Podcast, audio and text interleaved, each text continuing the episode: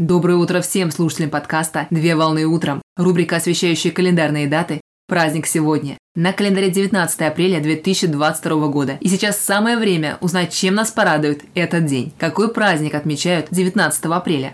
19 апреля отмечают День российской полиграфии.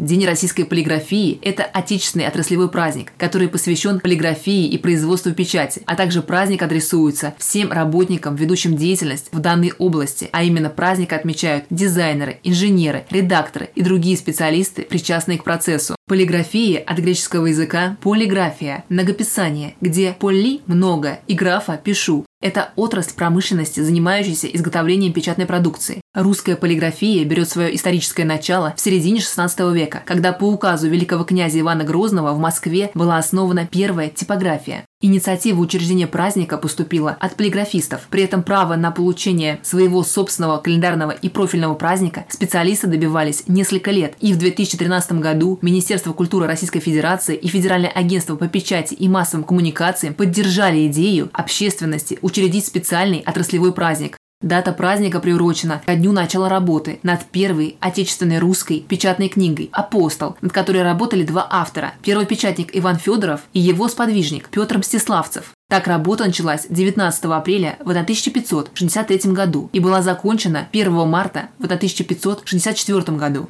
В праздничный день профильные организации и трудовые коллективы получают поздравления и слова благодарности за профессиональную деятельность от своих заказчиков, партнеров и смежных специалистов. Традиционно в рамках корпоративных традиций организуется тематическое мероприятие, посвященное праздничной дате, с целью отдать дань уважения полиграфическому делу и ремеслу. Поздравляю с праздником! Отличного начала дня!